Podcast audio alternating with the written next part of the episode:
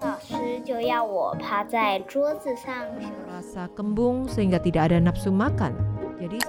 Hello，你好，你现在听到的是少年报道者的读报新闻，我是小管家报道仔。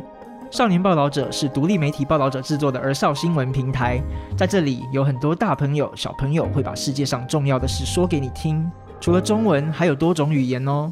请把耳朵打开，让报道仔为你服务，一起来收听好新闻。标题：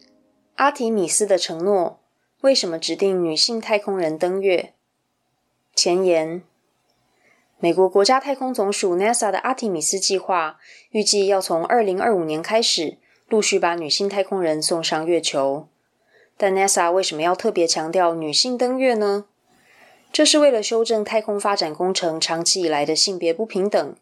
也是为人类未来更远的宇宙探索所做的关键实验。正文开始。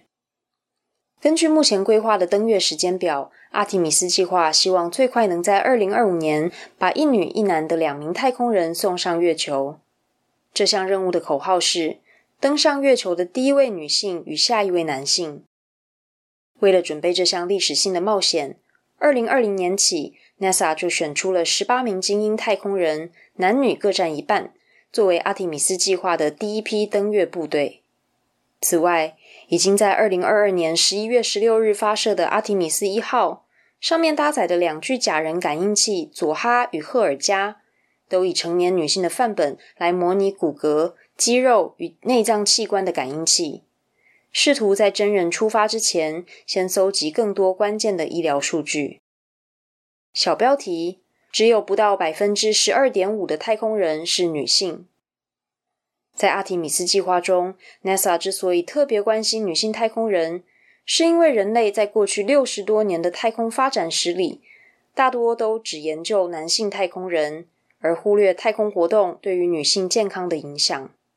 长期下来，这就造成许多太空装备、任务设定都变得只为男性而准备。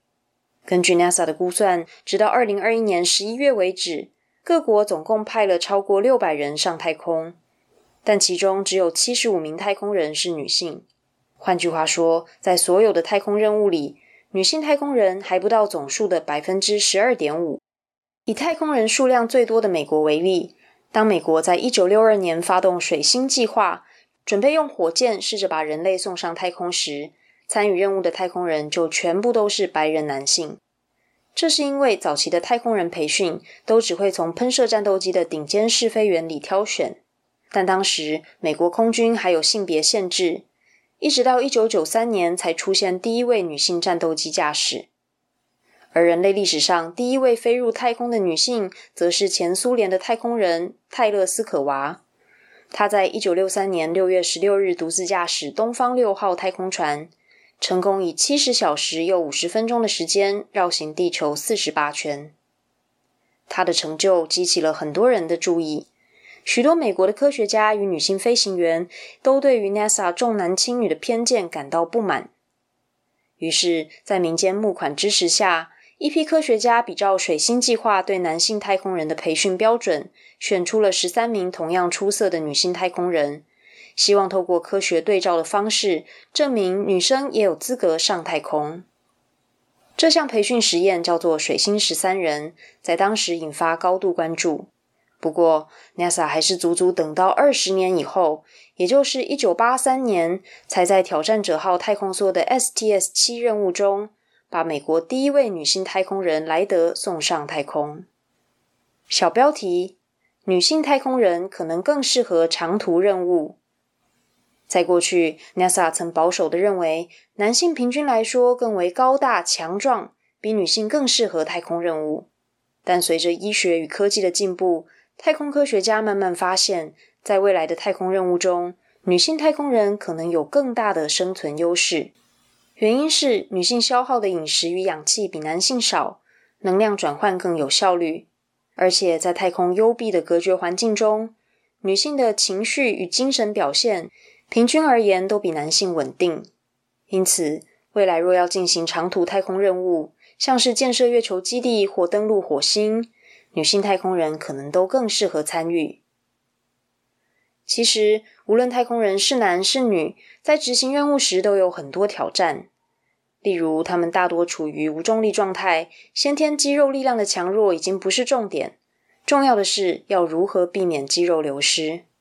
至于性别到底会不会造成差异，过往确实有研究认为，人类在太空任务中接收到的日常辐射量大约是地球上的两百五十到七百倍。而长期暴露在过量辐射下的女性，罹患癌症的几率比男性还高。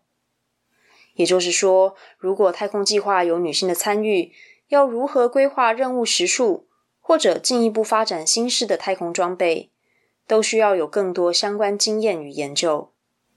问题是，目前女性太空人的数量太少，任务数据还累积的不够多。因此，阿提米斯计划除了最终要重新登月以外，也肩负着搜集更多女性太空数据的关键使命。如此一来，才能带领人类继续飞向宇宙，探索浩瀚无垠的未知星海。这篇文章的作者是张正宏，画面动态设计是黄世泽、于志伟、黄宇珍，合稿杨慧君、审阅张启维。责任编辑陈韵如，我是这篇文章的读报人王丽柔，感谢收听。